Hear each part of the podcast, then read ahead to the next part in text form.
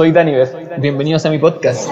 Hola, hola, bienvenidos todos a Dimensión Daniver, el podcast más psicodélico de habla hispana. Estamos nuevamente en otro capítulo.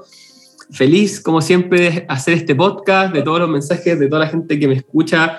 Feliz de eh, leerlos. Me encanta cuando me escriben. Lo digo porque hace poco me llegó un mensaje muy bonito Em, así que gracias a todos los que escuchan este podcast, gracias a, los Patreon que están ahí presentes, a Cristian Toro como siempre, a, Franco Capelli y a todos los demás monos espaciales que están apoyando el podcast. Eh, si quieren apoyarme en Patreon, síganme en Patreon, Dimensión Daniel Patreon, ahí aparece, si no en Instagram, arroba dimensión.daniel, pueden eh, estar atentos a todo el contenido que estoy subiendo en redes sociales. En el capítulo de hoy tengo una invitada muy especial, eh, que, que, no es chilena, porque normalmente siempre son chilenos, pero esta vez tenemos a Juliana Garces, que es de California, nacida en Colombia, y es una artista visionaria que está increíble su trabajo y estoy muy feliz de que esté en este podcast hoy. Hola Juliana, ¿cómo estáis? Hola, muchas gracias por tenerme feliz, feliz de estar aquí contigo. me encanta tu arte, lo encuentro genial. Así que tengo muchas, muchas cosas que preguntarte, como para partir, para comenzar. Eh, ¿Cómo llegaste a esto? Siempre me gusta esa pregunta. ¿Cómo llegaste a empezar a dibujar este arte visionario? ¿Qué pasó? ¿En qué momento? ¿Cuántos años tenís también?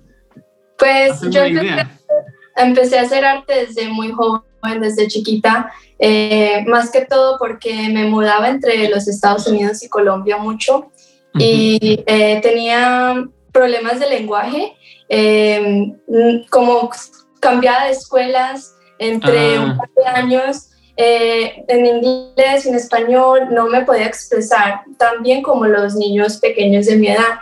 Entonces me puse a hacer arte porque me volví fascinada como el arte puede trascender palabras, como uno puede estar en cualquier lugar del mundo y mostrarle a alguien un cuadro y eh, pasa el, el, lenguaje. Entonces yo desde pequeña me puse a hacer mucho arte porque pensaba que era como magia, eh, que todo el mundo podía entender lo que estaba expresando. Y cuando me volví más espiritual, cuando ya tenía eh, más años, eh, me puse a hacer mucha meditación y yoga y psicodélicos y empecé a tener esas experiencias que, que palabras otra vez se sentían muy cortas, no expresaban completamente lo que yo quería decir, como esas experiencias psicodélicas que palabras uno dice fue, fue muy mágico, fue eh, colorido, pero no le hace justicia. Entonces me puse a, a dibujarlos, a, a pintarlos eh, y pude sentir que estaba expresándome mejor lo que estaba viendo y, y, gente empezó a decir, sí, yo también he visto eso y me gustó mucho que podíamos conectar en esa manera experiencias tan profundas que palabras pues no describen cambios si uno lo ve y otra persona ha visto eso, pueden conectarse en esa manera. Sí, totalmente. O sea, yo vi tu trabajo y yo supe al tiro, esta persona ha fumado DMT. Oye, cuéntame, ¿cómo, cómo fue tu, tu, primera experiencia psicodélica? ¿Cómo, porque me imagino que fue un antes y un después, ¿no? Como En tu arte y en tu vida, me imagino. Sí, pues eh, yo estaba muy joven, eh, más joven que les recomiendo a personas que lo intenten. Yo tenía por ahí 15 o 16 años. Oh, muy súper joven, súper joven. Pero a esa edad yo ya tenía eh, mucha experiencia, ya había estado meditando por muchos años, tenía una práctica de meditación y yoga muy estable y también había, había hecho mucho eh, lucid dreaming, eh, sueños y eh, proyección, astral projection. Astral, sí. Astral, proyección astral y em, entonces ya tenía como experiencia con cosas medio psicodélicas y de relajarme y volver a la meditación. Entonces cuando tenía eh, por ahí 15 o 16, cuando tuve mi primera experiencia psicodélica, eh, fue muy espiritual y muy eh, hermosa. Eh, pinté mucho del tiempo y me terminé pintando por todos los brazos árboles. Decía que el sol estaba saliendo de mi corazón. Y desde ese momento yo sabía que eso era algo especial, que, que mm, la, el arte y los psicodélicos puede ser como algo muy interesante de expresar y seguí con eso. Em, hubo un tiempo que me volví más sobre la técnica del arte por muchos años después, que estaba haciendo más cosas realísticas y de la em, artes plásticas más como la, em, la técnica. Y después de un rato volví otra vez porque tenía como mi lado espiritual y mi lado técnico y volví los junté a hacer el arte visionario que yo hago ahora. Agarró más fuerza, ¿Y tú estudiaste arte? ¿Te, metiste en una academia? Sí, yo estudié arte, eh, artes plásticas y diseño gráfico, eh, pero la mayoría de las cosas que aprendí después de estar en, la universidad, eh, aprendí mucho por Disney. Yo entrené para ser un Imagineer, que es la gente que imagina y construye los parques de Disney. Ah. sí, entrené por un año y ellos me enseñaron mucho más de lo que es... Eh, eso fue en verdad mi, mi universidad, fue la universidad, pero después hubo Disney que fue mucho más intenso y aprendí muchas de las cosas que yo sé en este momento por, por ellos y por mi eh, maestro. Eh, me enseñó mucho. Qué genial. Oye, ¿y tú cuando hiciste también experiencia con psicodélicos, qué era? ¿Qué, ¿Cómo llegó a ti? Era eh, eh LCD y fue eh, por mi hermano. Eh, pues mucha curiosidad y había investigado en el internet mucho sobre la sustancia y, los efectos a la salud, que no era nada peligroso. Em, que, y ya sabía mucho sobre cómo lo que podía em, imaginar que causara. sabía que era algo saludable y que no, pues eh, personalmente eh, comparado a otras cosas. Eh, y, y, ya pues tenía mucha experiencia con meditación y mi, mi hermano me ofreció LSD un día de la nada y lo tomé y estoy muy agradecida porque me cambió sí. mi vida. Sí, me imagino, me imagino. Sí. Era súper joven, igual... Sí. No he recomendado, pero como tú decías, decías con esa experiencia en meditación y, al parecer tú tenías una, una ya eras súper disciplinada, ¿no? Sí, sí, yo llevaba haciendo sueños lúcidos desde los 12 años y meditación por ahí de los 13, 14, ya pero los hacen todos los días y hacía yoga todos los días. Yo tenía ya una práctica muy estable. Mientras, voy a decir que la mayoría de gente que tiene por ahí 15 eh, apenas está eh, empezando algo espiritual o, ni, ni, lo ha considerado, mientras yo ya tenía mucha consideración sobre el mundo espiritual, entonces oh. para mí me funcionó muy bien, pero a otra gente no lo recomiendo. Oye, ¿y, esta, y esta, este interés por la espiritualidad, de dónde, de dónde surge? Em, pues yo digo que surge, surge de vidas pasadas seguramente, pero... Eh, seguramente, sí. sí, pues... Eh, desde los 12 años eh, yo fui criada católica y empecé a tener sueños lúcidos de la nada, sin saber, empecé a salirme de mi cuerpo, y explorar y hacer la proyección astral. Eh, y les decía a mis padres, eh, mira, estoy explorando planetas y volando por el universo en mis sueños y estoy consciente, sé que estoy soñando.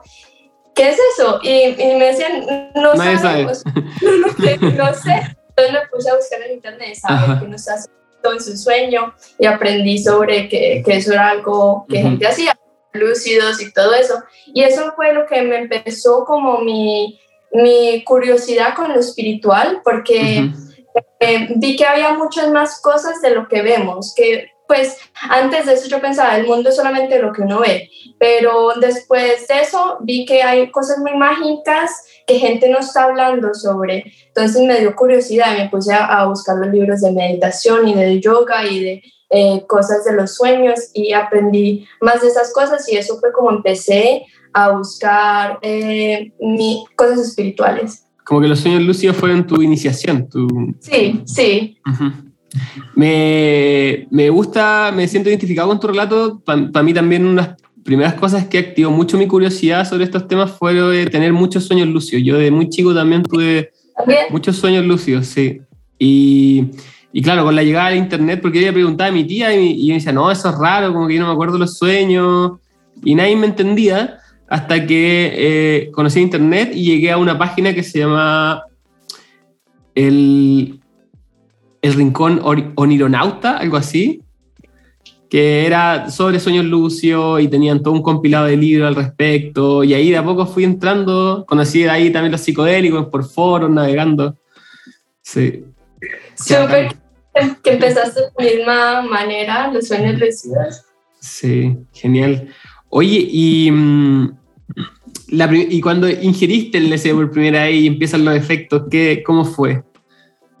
Eh, es, esa primera vez eh, fue eh, como si mi visión estuviera bailando. Todo empezó como a bailar en colores y, y empecé a sentir mucho conexión a todo lo del universo y vi una visión que yo estaba conectado, conectada a una como eh, bola de luz gigantesca que todos los seres vivientes están conectados a, como a esta luz eh, desde el estómago y empecé a, sentir, sí, empecé a sentir como si eh, el sol estuviera saliendo de mi pecho y, y, sentía que todo estaba creado como para eh, sentirlo en ese momento y me sentí tan viva y tan presente eh, fue algo muy mágico que no había sentido antes y desde eso me volví más curiosa sobre esas cosas, acciones.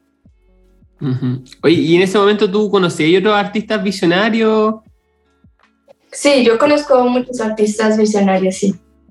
¿Ya tenía ahí como la referencia la, de ese tipo de eh, artista? En ese, en ese momento, cuando probaste ese ya había, ¿conocías el arte visionario o eso lo conociste? Sí, un, poquito. Eh, yo más que todo estaba viendo mucho arte eh, hindú tradicional y budista, me interesaba mucho lo que estaban creando históricamente, pero sí sabía de eh, Alex Gray. Eh, a ese tiempo empecé pues a ver cositas de él y, y, me parecía muy interesante y lo entendí más después que hice el LCD, empecé a entender por qué estaba creyendo ese arte.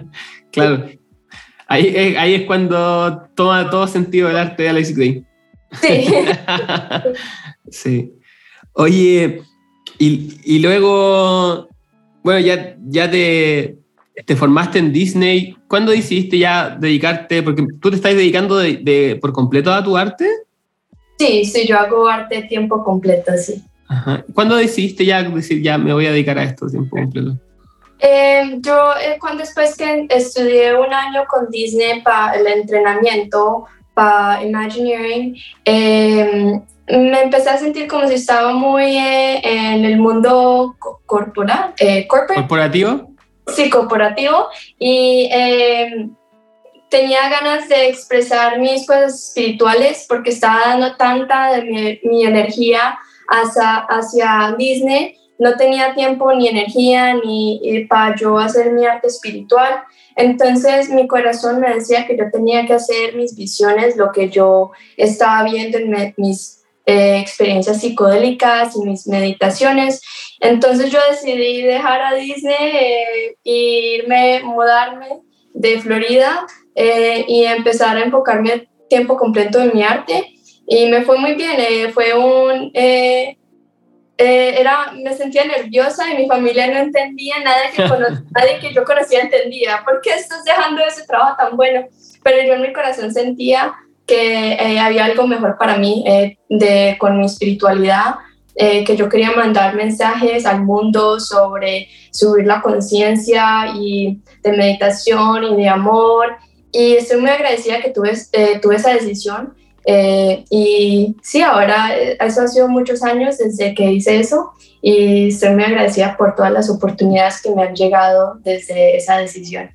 Qué genial. Y cuando tomaste esa decisión, ¿qué fue lo más difícil? Mm, la decisión más difícil pues fue como entrar a lo que yo no sabía que iba a pasar después eh, y también me mudé. Eh, decidí dejar con eso y salirme de Florida, me mudé y eso fue difícil porque yo había pasado mucho tiempo en Florida, entre Colombia y Florida, había pasado toda mi vida, entonces eh, y después me mudé a Asheville, Carolina del Norte, eh, y no conocía a nadie, eh, no, pues no sabía, pues, amistades, no tenía mi familia, yo solita, entonces eso me causó muchos nervios, pero eh, siempre hay familia que uno encuentra nueva y amigos y, y cosas que pues gente lo trata uno como familia. A mí siempre he sido muy agradecida que donde voy conozco gente muy generosa, y eh, que me hace sentir en casa. Entonces, eso fue lo más difícil, eh, pero eh, todo terminó siendo muy bien. Buenísimo. Oye, em, me imagino que ahí, bueno, cuando ya te dedicaste a esto, empezaste a conocer más gente que está dedicado a eso, ¿no? Sí, sí, ya tengo muchas amistades de gente que hace arte visionario y de hecho muchas cuadros juntos con amigos que también hacen esto. Y sí, me gusta mucho la comunidad de los artistas visionarios, es una comunidad muy amorosa, que gente se aporta mucho. Eh, y sí, y más que todo por Instagram, tengo, he conocido muchos más eh, eh, artistas visionarios y en festivales, varias veces los he conocido y es, muy bonita la, la comunidad de los artistas. Qué bacán, qué genial.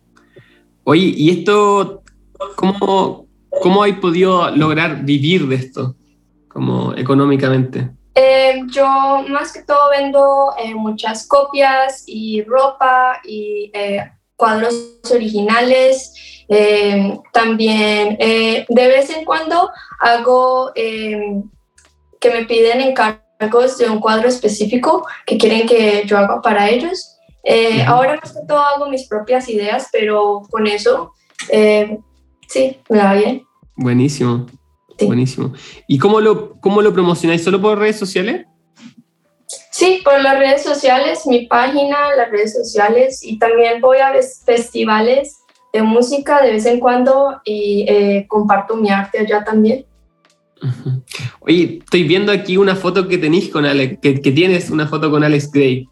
Sí, sí, yo aprendí de él, eh, eh, tomé sus workshops y sí, entonces fue muy, eh, me inspiré mucho de cuando primero empecé a ver sus cuadros y mucha curiosidad y después cuando, después de unos años pude aprender de él en persona y me enseñó mucho. Genial. Aquí también en el podcast tuvimos otro invitado que es un artista chileno eh, que también estuvo en el workshop de, de Alex Gray. ¿Cómo, ¿Cómo, fue eso? ¿Cómo, ¿Cómo llegaste allá? ¿Cómo, ¿Cómo se gestiona eso? Si alguien quisiera también sí, aprender.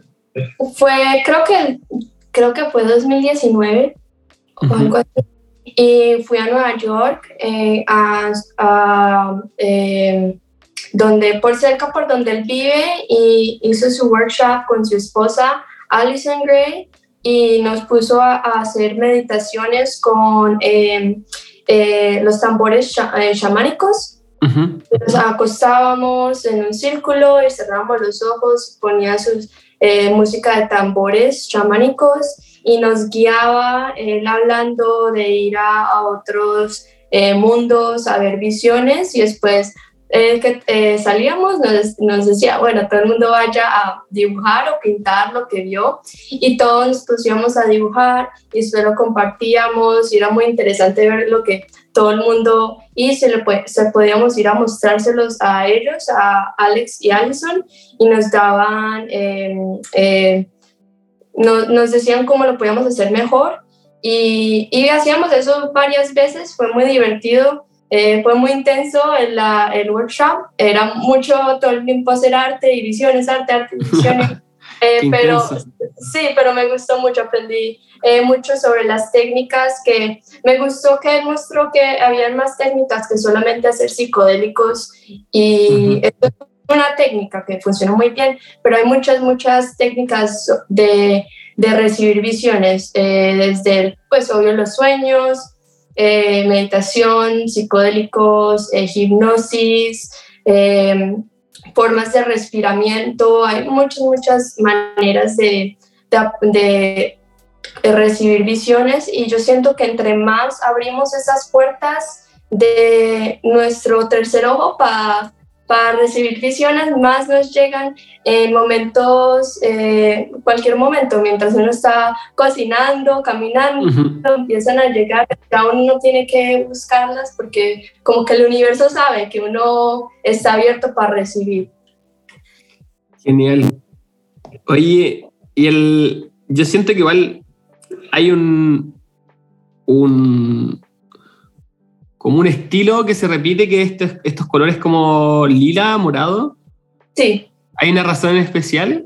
Sí, sí, sí hay, porque em, entonces las, los colores son frecuencias.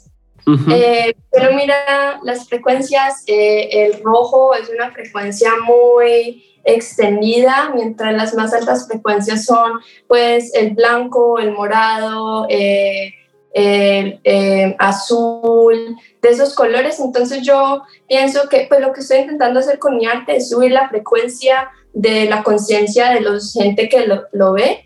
Entonces yo intento usar también como otra manera de subir la frecuencia los colores que ya tienen frecuencia muy alta.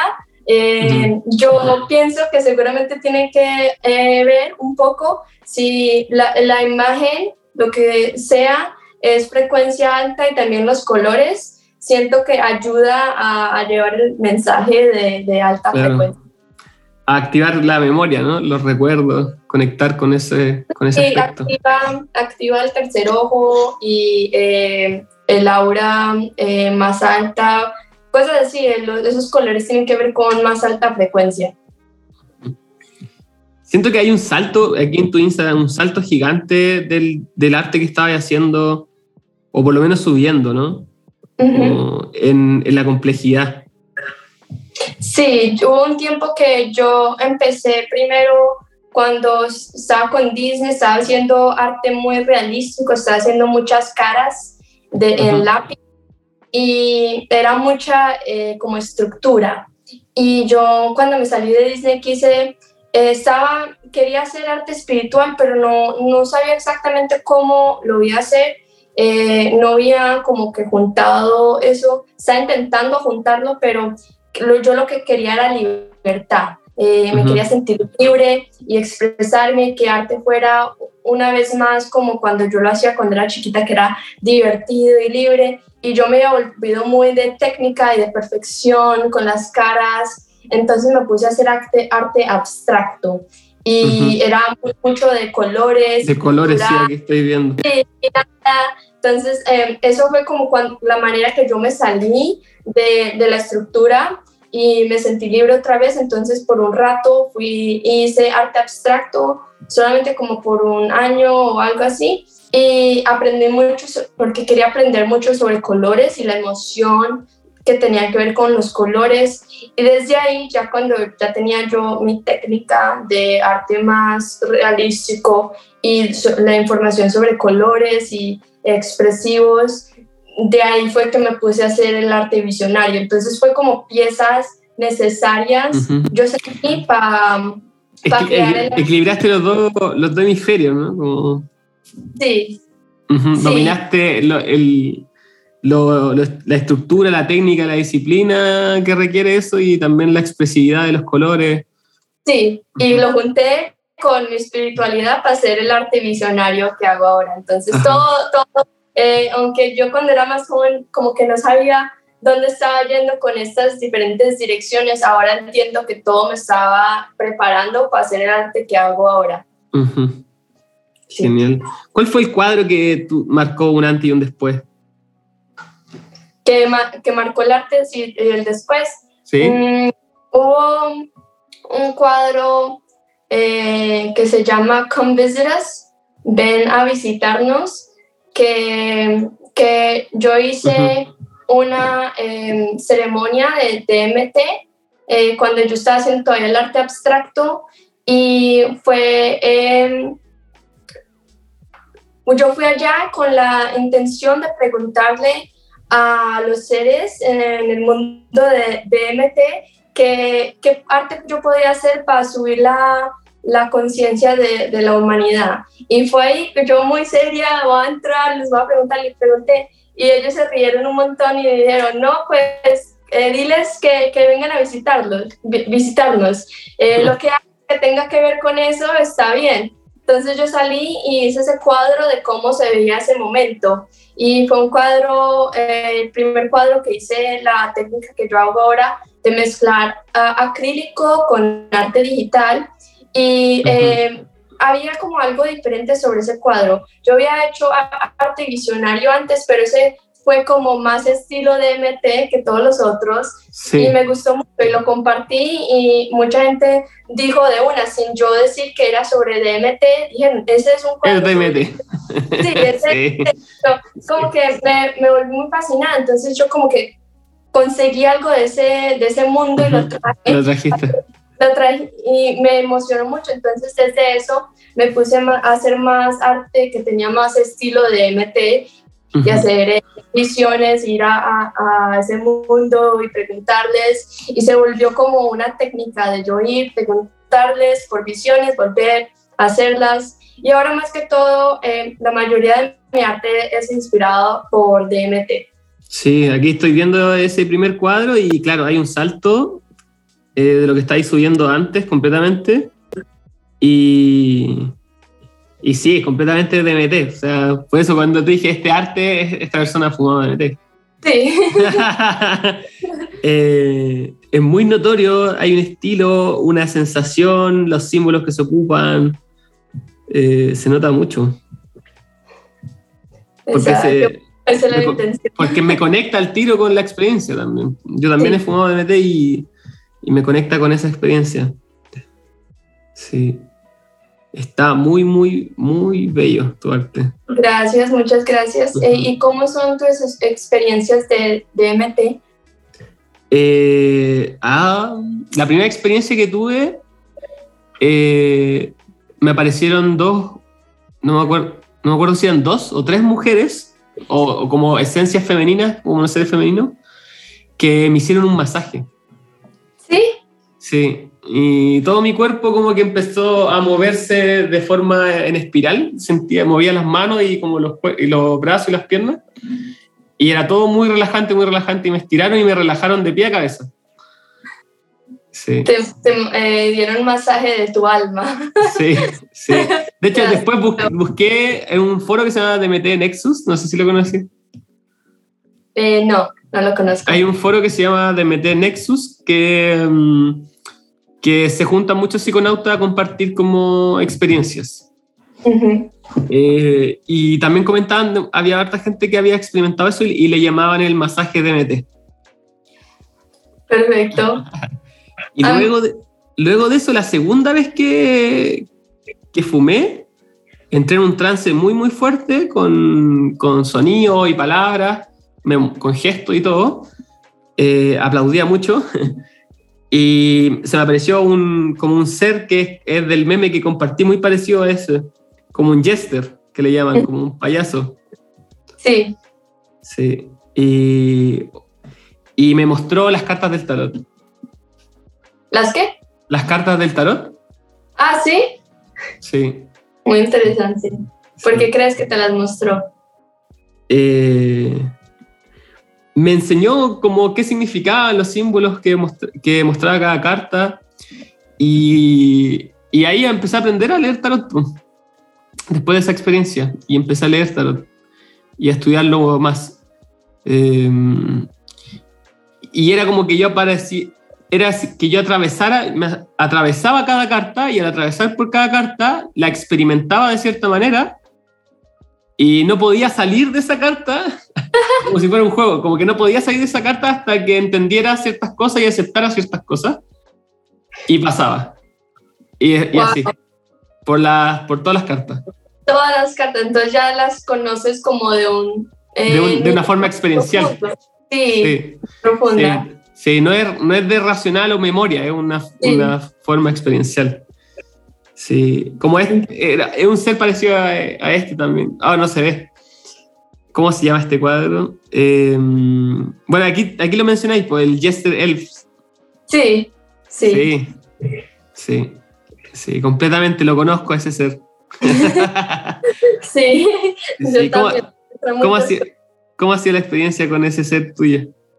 Pues yo los he visto muchas, muchas veces. Eh, esa este, eh, vez que la vi la última vez que hice ese cuadro de Jesse, eh, me estaba mostrando ahí, yo hablo un poquito en Instagram eh, sobre el significado, me estaba mostrando, se estaba poniendo máscaras como miedosas, pero no en verdad eran miedosas, eran como, como máscaras así que se suponen que son un poquito miedosas, pero en verdad no tenía miedo, pero se las ponía y se las quitaba. Y detrás de la máscara, estaba sonriendo y se reía y me decía, mira, todo lo que tú le tienes miedo a en este mundo solamente es eh, eh, como lo, el mundo divino, eh, Dios, en máscara, no es nada que tengas que tener miedo a, es solamente un, una máscara como ustedes hacen en Halloween para la diversión. Y, entonces yo tenía en ese momento, ¿sabes? Eh, teniendo experiencias que le tenía miedo a ciertas cosas, eh, pues en ese momento de mi vida. Y me quitó mucho del estrés sobre eso. Y dije, no, pues en verdad todo es, es, solamente son mascaritas, no tienen que, no tengo que tenerle miedo. Eh, no estoy diciendo que yo debería de ir y buscar cosas miedosas, pero me, eh, me quitó el estrés sobre las cosas que yo sentía un poquito de miedo con. Sí. Genial, genial. Y tengo una experiencia parecida. A mí me daba, cuando empecé a fumar DMT, me daba mucho miedo como la idea de, de los extraterrestres, como seres de otro planeta. Sí. Y me acuerdo que el Jester empezó a mostrarme como el icono que se usa en WhatsApp de, de, de un marciano, como sí. el sticker. Es muy absurdo, estoy fumando DMT y estoy viendo este sticker. Y, y, como que lo, me lo acercaba y me lo alejaba y me lo acercaba como molestándome como, esto te da miedo, esto te da miedo. Y, yo entendía que, claro, era ridículo. Y, y, me, y, me, empezaba a reír. Pues. Sí. son muy como muy juguetones. sí, como un poco burlescos también, como de, de, de repente de esta, de esta imaginación que como, ¿cómo decir? Como atrape, no sé si se entiende, como atrape mental. Eh, que me atrapo en una idea y, le doy demasiada importancia y se burlan de eso, de como esa pues, importancia personal. tienen como una actitud como de, mm, como más o menos como de niños chiquitos que se ríen y dicen, pero ¿por qué le tienes tanto eh, estrés a esta cosa? en verdad no importa. Y como la manera que ellos se expresan de reírse y decir, mira, esto es lo que te está causando problemas, no tienes que preocupar de eso. Eh, siempre me quita a mí, eh, me hace decir, ¿por qué estoy tan seria y tan eh, estresada por esta cosita? En verdad, ves que no es importante. sí, sí. Hay, hay personas que le asusta Iván, este, este personaje o que les molesta un poco esa forma gente que me ha comentado como experiencias que no, no les gustó enfrentar a este, a este, personaje, no sé llamarlo, ser, no sé qué tú crees que es, como un ser, un arquetipo. Sí, no sé, yo creo que es como, son ciertos seres, yo he visto muchos, eh, como sí, como eh, de otra dimensión, algo así, y eh, son muy sabios eh, en mi experiencia y siempre me a mí me han tratado muy bien y todo lo que me han dicho ha sido, eh, yo no, no tomo todo lo que dicen exactamente, bueno, eso lo dijeron, entonces yo lo voy a tomar como cierto, sino que yo lo analizo y lo intento y veo si me ayuda, siempre me ha sido muy positivo. Eh, porque yo sé que hay gente en el internet que dice no les lo que digan no les pongas atención, tiene, quizás son malos, pero siempre todo lo que me han dicho me ha, hecho sentir feliz y mejor, entonces yo ahora la relación que tengo con ellos es muy positiva y yo me imagino que hay gente que tiene experiencias negativas, pero quizás eso, no quiero decir que todas las veces, pero quizás ciertas veces eso es lo que pudo haber eh, sido la mejor experiencia para ellos. a veces cuando gente tiene experiencias medio eh, miedosas, lo hacen que, que se cambien, que hagan, porque si hubieran tenido una experiencia buena, quizás hubieran seguido con los mismos hábitos negativos que tenían en ciertas eh, partes de su vida, mientras si tuvieran una, una experiencia que los seres se pusieron bravos y fueron un poquito miedosos, quizás salieron de eso y dijeron, bueno, tengo que cambiar algo. Eh, entonces, pues, gente necesita diferentes cosas. Sí, sí, también creo así. Eh, lo movilizan, al fin y al cabo, lo movilizan a tomar acción. Sí, sí, no, no estoy diciendo que siempre, pero quizás muchas de las veces. Hay un cuadro que me encanta, o sea, de todo, he estado viendo toda tu página. Bueno, primero voy a preguntar otra cosa, porque también hay muchos seres hindús.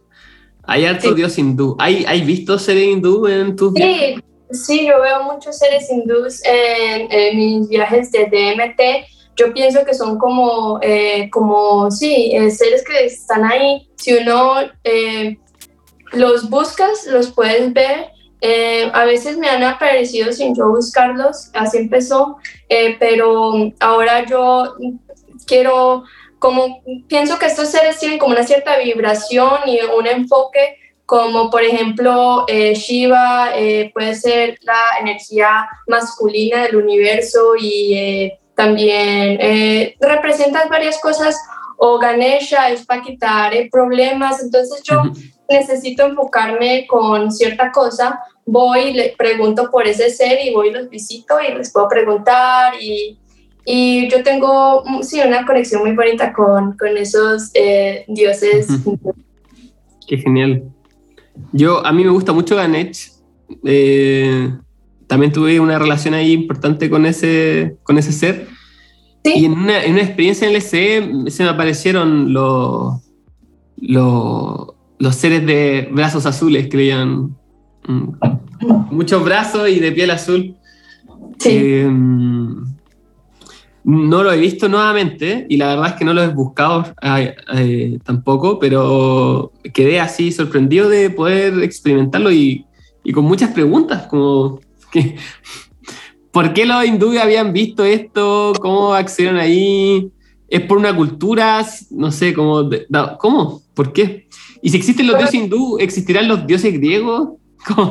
No sé, yo solamente he visto más que todos los hindús. Yo me imagino que, me pregunto que si quizás puede ser por dos razones, que yo ya he sido influenciada, entonces yo me meto en esos mundos y los veo, pero también hay la posibilidad que hace mucho tiempo eh, los hindús estaban haciendo ciertas meditaciones o también hay, eh, hablan sobre eh, soma, es como un, gente piensa que es un psicodélico que había en el pasado, que lo usaban. No saben qué exactamente era, pero mucha gente piensa que debe ser sido un cierto psicodélico y que quizás, eh, quizás con esta meditación y con el soma, ellos eh, estaban habiendo estos seres en ese mundo de DMT y ahí fue quizás donde empezó todo, todo eso. Esa es la otra, otra posibilidad. Mm. ¿Quién sabe? ¿Quién sabe? Pero yo los veo y me parecen muy bonitos. sí. Buenísimo. No, te, quedan, te, quedan, extraordinarios esos cuadros. Hay un, hay un cuadro que me encanta, sin duda, que es eh, True Reflection. Como, sí. ¿Así se dice? Sí. Eh, ¿De dónde surge? Ese fue después que hice una experiencia con eh, changa, eh, mezclado con el... ¿Con hierba? Sí, con la... Y em, vi un espejo que era infinito y con un montón de ojos y lo, yo sentía que pues yo lo estaba viendo en el DMT y yo sabía que lo que me estaba intentando comunicar, que era un símbolo por eh, que cuando uno mira profundamente a quién es en verdad o su verdadera reflexión, uno ve que es uno es uno con todo, que uno es el infinito. Su, nuestra verdadera reflexión es el infinito y eso era eh, el símbolo que estaba mostrando. Entonces es un símbolo pues, de un espejo infinito con ojos, que ojos representa como conciencia. Entonces es como... Eh, que cuando uno mira en verdad profunda, profundamente, después del ego, de, de esta vida, uno ve que uno es todo lo infinito. Entonces yo salí con esa visión y lo que hice crear eh, para expresar ese, ese, símbolo. Y ahora yo eh, estoy haciendo una serie de, de los dioses hindús eh, que yo veo con el DMT y en todos los estoy, estoy incluyendo ese espejo. si miras mi Ganesha o, o, muchos de los otros dioses hindú que estoy haciendo en este momento, todos tienen el espejo, porque yo quiero que mm. que no es como algo que estamos eh, eh, rezándole fuera de algo, algo separado, sino que es una parte dentro de nosotros, algo que, que esos seres están como en, nuestro mismo misma conciencia. Son entonces como aspectos sobre nuestro propio ser. Entonces, por eso todos tienen el espejo que, mira, recuerda que tú eres el infinito y yo soy parte de eso. Entonces, todos somos como uno, eso es lo que representa. Genial, genial. Genial. ¿Qué ha sido lo más difícil de, de, este arte, dedicarte a este arte en específico? Mm, hay mucha hay mucha gente que eh, tiene la mente muy cerrada sobre los psicodélicos y piensa que es algo, eh, pues, de fiestas o eh, que lo va a volver a uno loco, que es peligroso, cosas así. Y pues porque eso es como hablaban sobre los psicodélicos hace tiempos. Entonces yo cuando empecé eh, tenía un poco de nervios de, de, mostrar este arte y decir que era sobre psicodélicos porque pensaba que gente me iba a juzgar, que iba a decir que yo estaba haciendo cosas malas, que estaba promocionando algo malo, pero eh, yo, yo en verdad creo en los psicodélicos que pueden eh, sanar el alma cuando usados responsablemente eh, para ciertas personas, no para todos. Hay gente que, verdad, no debería ser psicodélico si tienen muchos problemas mentales o si eh, quizás lo deberían de hacer con profesionales. Pero gente normal que tiene una mente estable y eh, los usa responsablemente, con cantidades normales, puede tener experiencias muy bonitas. entonces yo quiero ser como una representación de alguien que ha usado los psicodélicos y ha tenido una vida muy positiva, porque yo creo que hay muchos ejemplos que gente oye de gente que tomó psicodélicos y hizo algo loco, pero quiero que haya más gente que haya usado psicodélicos y eh, hecho muchas cosas buenas para el mundo, sido gente muy positiva y traer eh, otra vez la reputación buena sobre los psicodélicos como eh, medicinas como hay en el Amazonas con el ayahuasca y cosas así, que han sido usados por tanto tiempo de manera espiritual, de eh, manera responsable. Entonces eso fue lo más difícil, eh, pero ahora es lo que me motiva más para compartir de una manera muy bonita. ¿Cómo, cómo va el tema de la legalización en Estados Unidos? ¿Cómo va eh, el activismo allá? Eh, hay, varios estados que lo han eh, quitado, eh, decriminalizado, eh, decriminalized, en varios estados, pero hay muchos estados que todavía es muy ilegal. entonces yo he estado intentando hacer em, posters sobre legalizar psicodélicos y en, verdad va a empezar con solamente quitándole varias leyes para meter gente a la cárcel. Primero empezar con eso, pero después de un rato eh, ojalá se puedan volver legalizados eh, para que sean... hay cierta gente que dice que no deberían de ser legalizados porque se puede volver muy... Eh, muy sobre los negocios y cosas así, pero yo pienso que si son legalizados, entonces pueden ser más seguros pues sí, es, eh, porque si siguen las calles, eh, siempre hay la posibilidad que eh, haya otras cosas, que uno compre algo y haya otra cosa ahí o algo así, mientras si se vuelven legalizados, si uno compra algo sabe que va a ser esa cosa y que es seguro. Y entonces yo creo que más para la salud de la gente, especialmente con los problemas que hay de fentanyl en los Estados Unidos, que mucha gente se ha muerto de fentanyl, es un sustancia que lo están metiendo en muchas cosas, no es un psicodélico, eh, pero puede ayudar con mucho de eso. Si uno puede ir a un lugar seguro, un negocio y comprar, digamos, LSD y uno sabe que es LSD y nada. Lo más interesante es que los psicodélicos clásicos, entendamos el LSD, la psilocibina, el DMT, el, el peyote, la, la mescalina, eh, quitan las ganas de abusar de otras sustancias como el alcohol o, drogas como la cocaína y la anfetamina. Pues claro, eh, hay muchos psicodélicos que han ayudado a mucha gente con problemas de adicción y en verdad, eh, pues sí, los psicodélicos, los psicodélicos clásicos en verdad no son adictivos y cualquier cosa, si uno los hace y tiene una experiencia muy profunda, uno como que no tiene ganas, uno ya como que aprendió lo que aprendió. Normalmente se demora varios meses o años para que uno diga, bueno, necesito tener otra experiencia así, eh, profunda, porque es una experiencia espiritual. Eh, yo lo hago un poco más que gente normal porque yo lo estoy haciendo como eh, manera para buscar visiones, para traer, para ayudar a subir la conciencia del mundo. Entonces yo lo hago como una manera eh, diferente, pero ah, yo voy a decir que la mayoría de la gente, es, uno puede tener una experiencia y eh, recibir las respuestas que uno necesita y después ir varios ratos sin hacer el otra vez. Yo no, yo no fumo DMT ya hace como cuatro, no, como hace tres años. Tres años, mucho tiempo, sí. Sí. Em, pero un periodo que fumé, que fumé súper seguido, pero ahora ya no fumo hace como tres años. Eh, y así concuerdo completamente con lo que decís. ¿Y tú, cada cuánto haces psicodélico?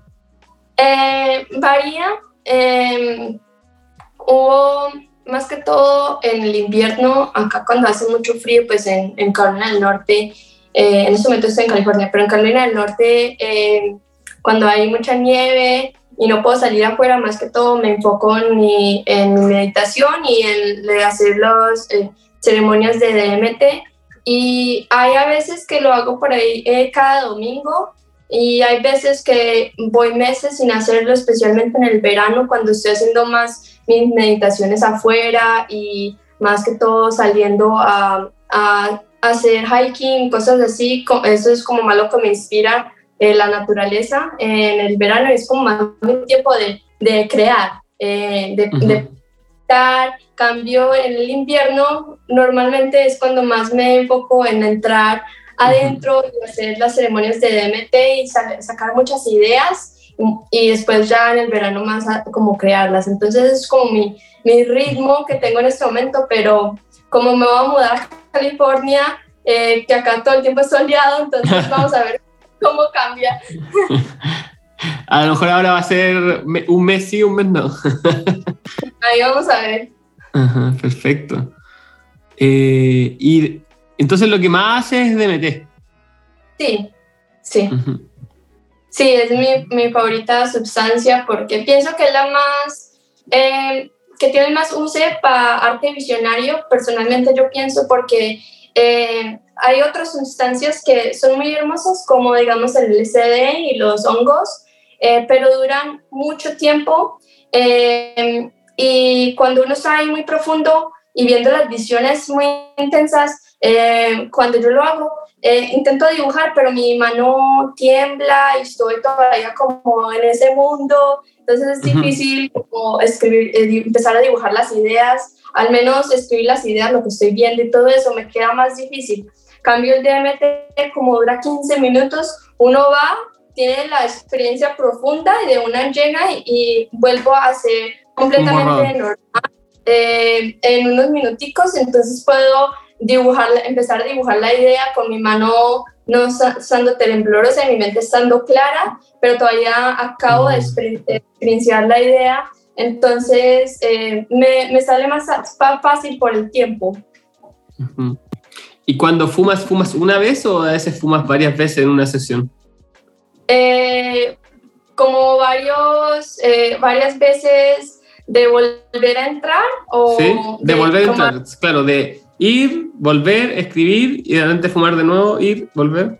Mm, ah, no mucho, más que todo hago una o dos veces, más que todo o lo que hago depende. Si, si yo consigo lo que estoy buscando, la visión, entonces ya es todo lo que necesito. Si yo entro y no fue suficientemente profunda eh, la experiencia o no recibí la visión que estaba buscando, eh, entonces yo vuelvo a entrar. Pero más que todo, si voy profundamente, entro y consigo lo que necesito ver y lo dibujo y ya.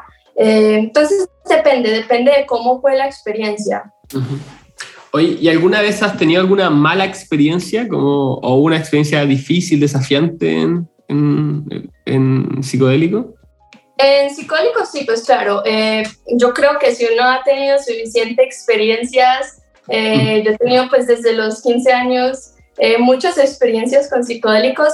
De vez en cuando va a haber una que uno no le va a gustar tanto, pero esas experiencias me han enseñado eh, muchas cosas también. Eh, no, la manera que yo pienso que una experiencia psicodélica negativa no es necesaria solamente para uno sufrir, sino que casi siempre le está mostrando que uno está eh, escondiendo cosas en su ser y casi siempre es cuando me muestra lo que estoy escondiendo de mi mente consciente y después puedo poner más atención y tiempo para sanar eso que, que no estaba eh, mirando. Claro, perfecto. Sí. O sea, ¿verdad? No se tiene, no se tiene experiencia en psicodélicos si no se, no se ha tenido una mala experiencia, una experiencia difícil. Oye, ¿y mm, cuáles son tus planes a, a futuro con, con, esto? ¿Cómo, ¿Para dónde va el bote?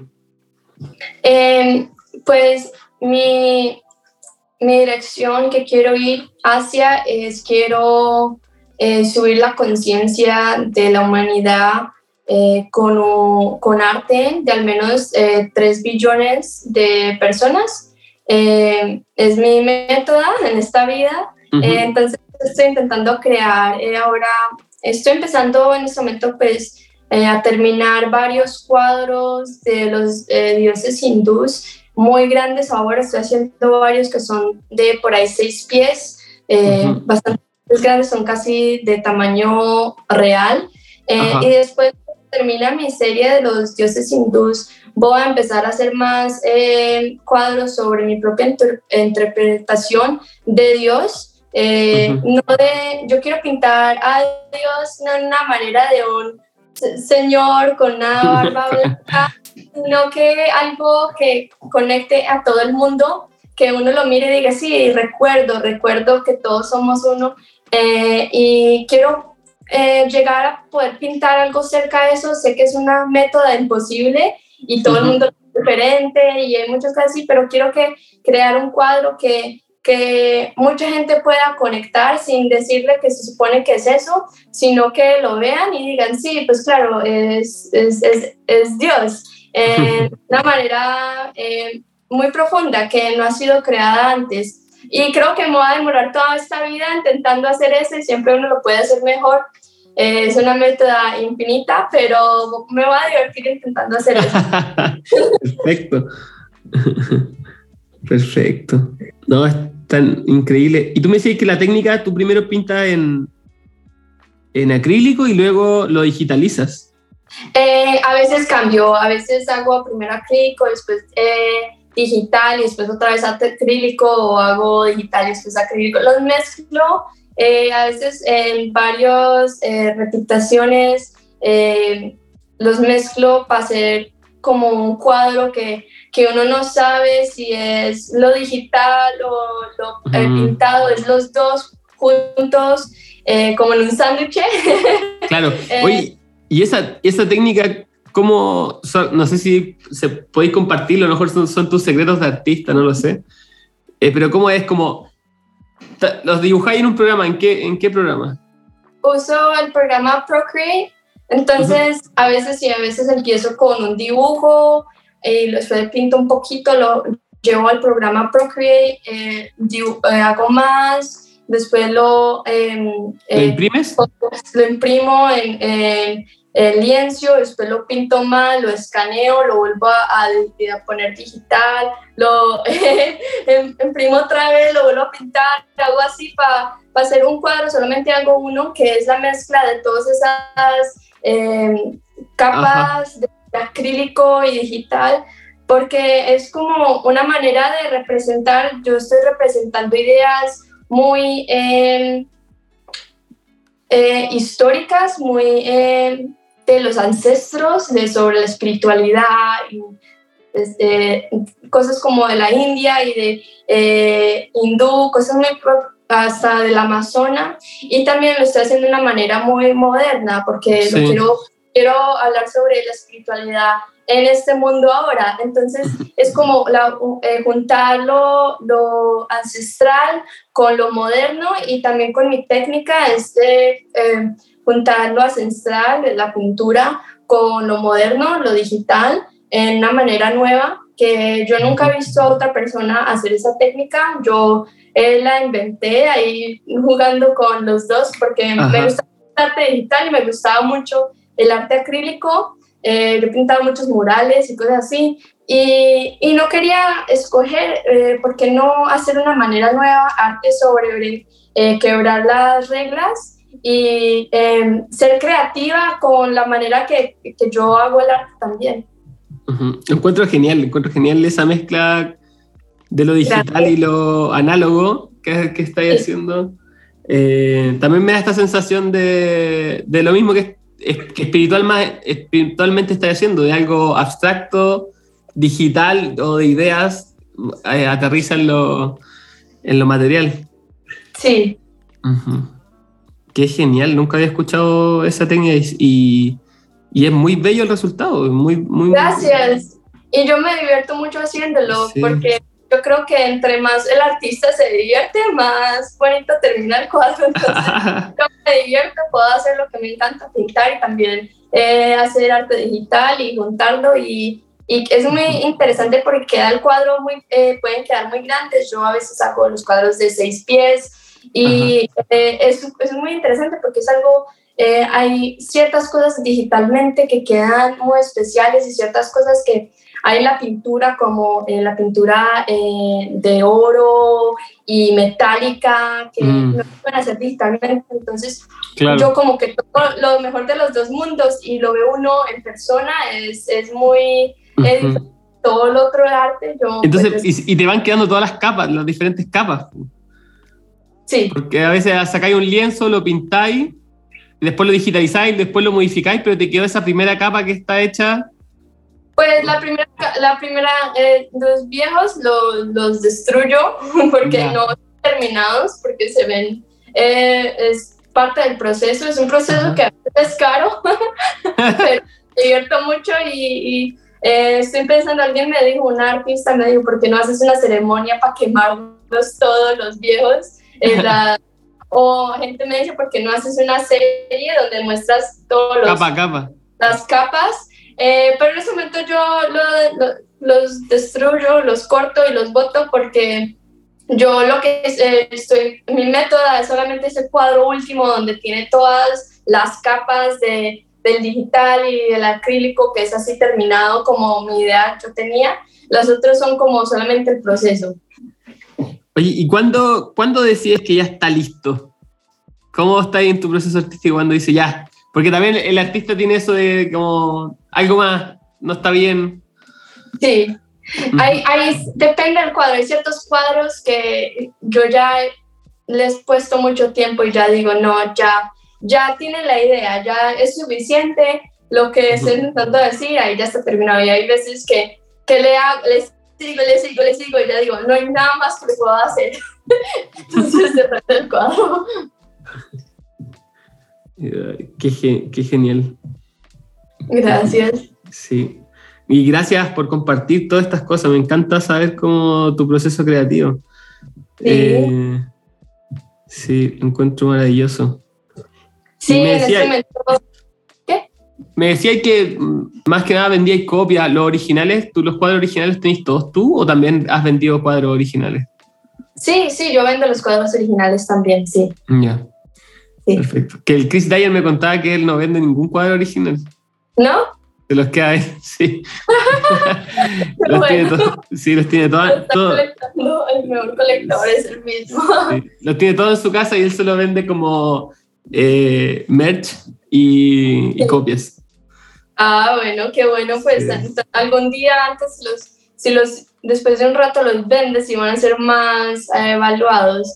Cambio, a mí yo eh, me lleno de tantos cuadros que no, pues eh, para mí la, lo que quiero es que sean mostrados y que gente los disfrute, entonces yo los vendo y para que gente los tenga y los aprecie.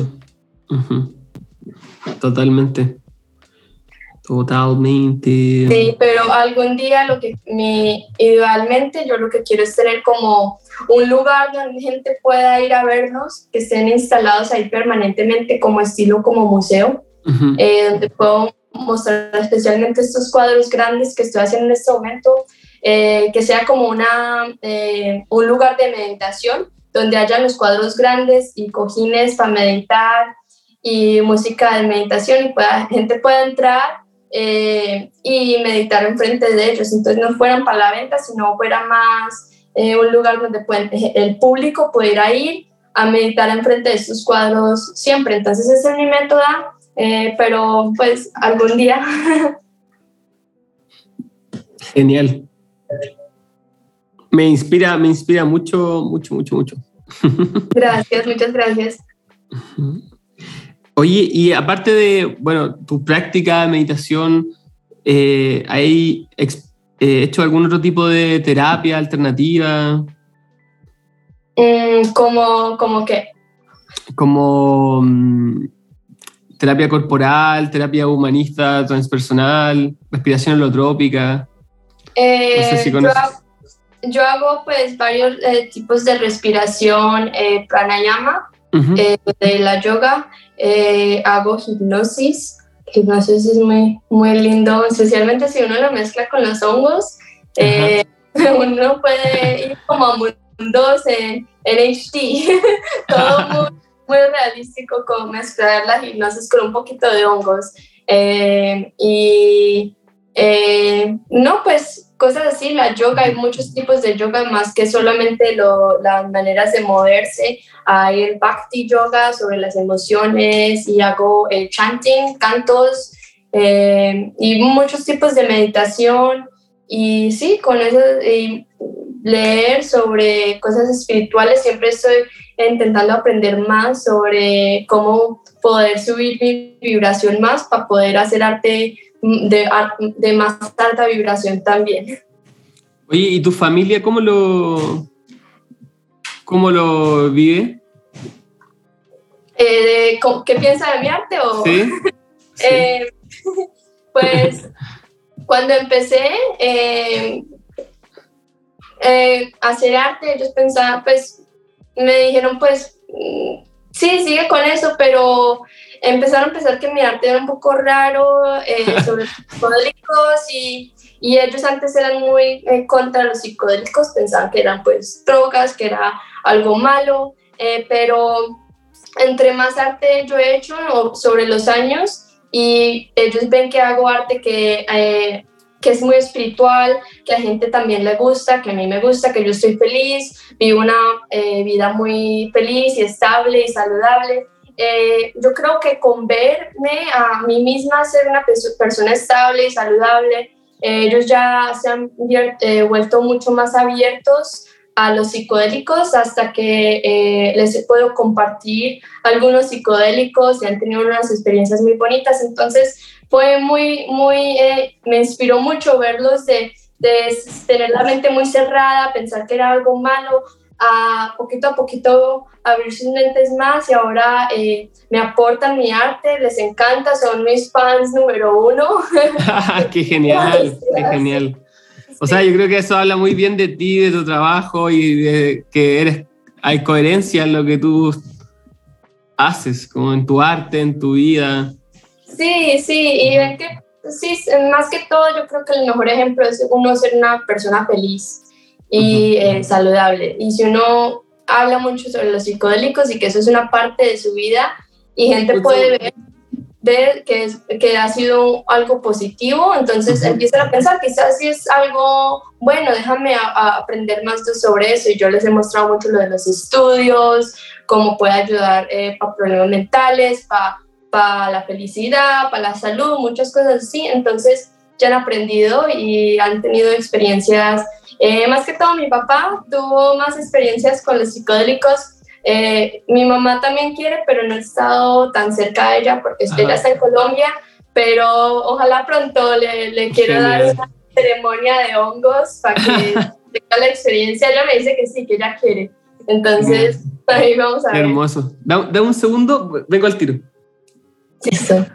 Ahora sí. Te quería comentar que, bueno, también mi, mi mamá hace poco también probó hongos. ¿Sí? ¿Y cómo le fue? Le fue genial, me encontró hermoso. Sí. Qué bueno. Lo hizo en la naturaleza y le encantó.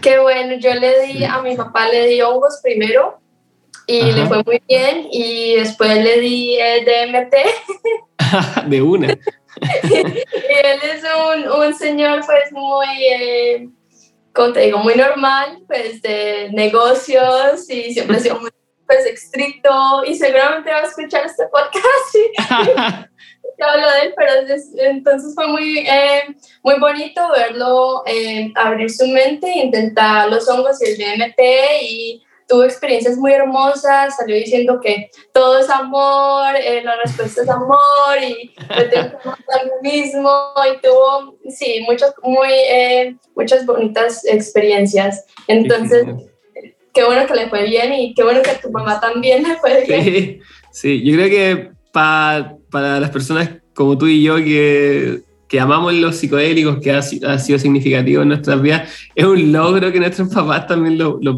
lo prueben. Sí, es un logro muy grande. Ojalá eh, algún día sí pueda tener más experiencias.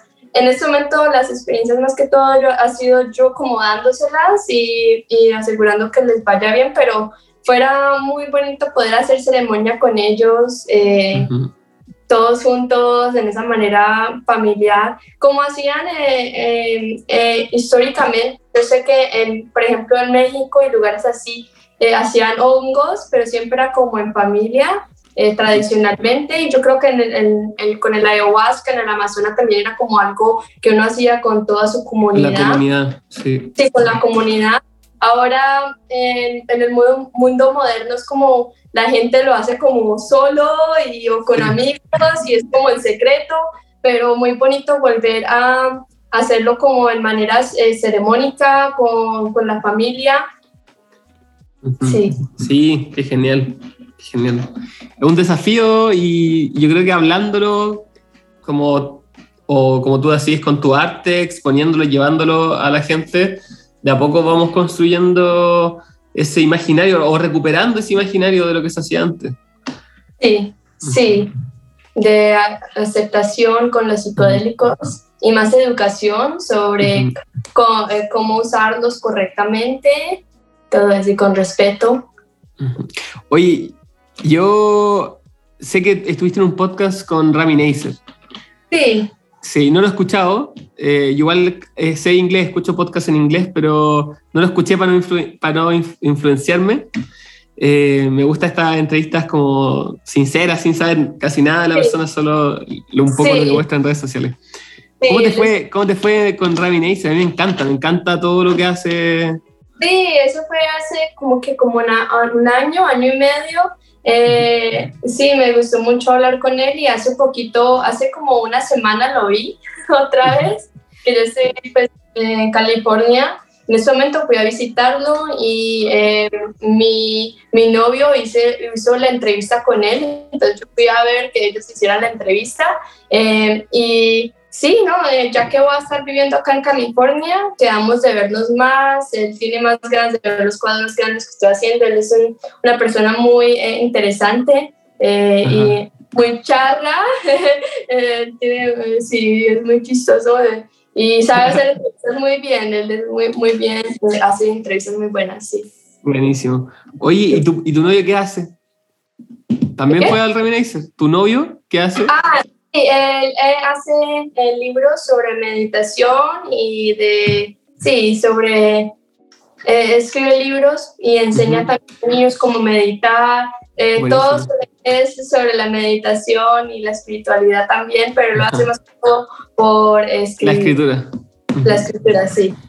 Oye, para ir terminando la entrevista de hoy, porque hoy día estoy más corto de tiempo, normalmente son más largas, pero para ir terminando me gustaría saber alguna recomendación que tú quieras dar a la gente que está escuchando el podcast, ya sea libro o recomendación personal, serie, película, algo que hayas visto hace poco que te haya llamado la atención. Sí, les recomiendo eh, que si no han intentado, que intenten el Wim Hof. Eh, es uno de los métodos más eh, fáciles de poder empezar como a uno la práctica espiritual con el respiramiento. si uno busca en Google o en YouTube Wim Hof Guided Breathing, les muestra cómo respirar eh, para entrar en estados meditativos. Intenta eso y después intenta meditar, eh, después que lo hagas, eh, intenta meditación por unos minuticos y puedes, si, alguien puede seguir con esa práctica, puede ser una manera muy bonita de empezar una, un hábito de meditación y de respiramiento muy hermoso. Genial, sí. se ha mencionado Wim en el, el podcast, ahí para que lo busquen en YouTube. Sí, sí. Muchas gracias, eh, Juliana, por, por, estar acá, por compartir tus secretos de tu arte. Eh, me encantó.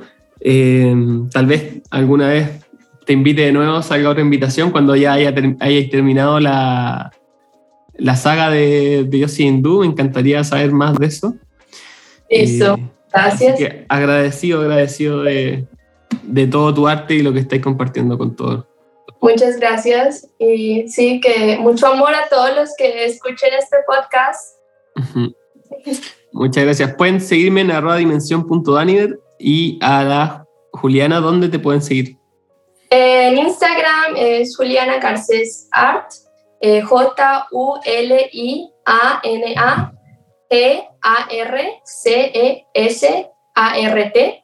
Eh, y ahí pongo mucha cosa, también estoy en Facebook, he escrito igual, o mi página es julianagarcesart.com. Eh, y, ahí se venden los prints? ¿Vende, vende prints? Vendo ahí los prints, la ropa, los originales también los tengo ahí, todo. ¿Y hace envío internacional? Sí, sí, internacional. Sí. Genial. Así que ya saben ahí por si les gusta el arte Muchas gracias. Muchas gracias a todos por escuchar el podcast hasta aquí. Nos escuchamos en otro capítulo. Chao, chao. Hasta luego.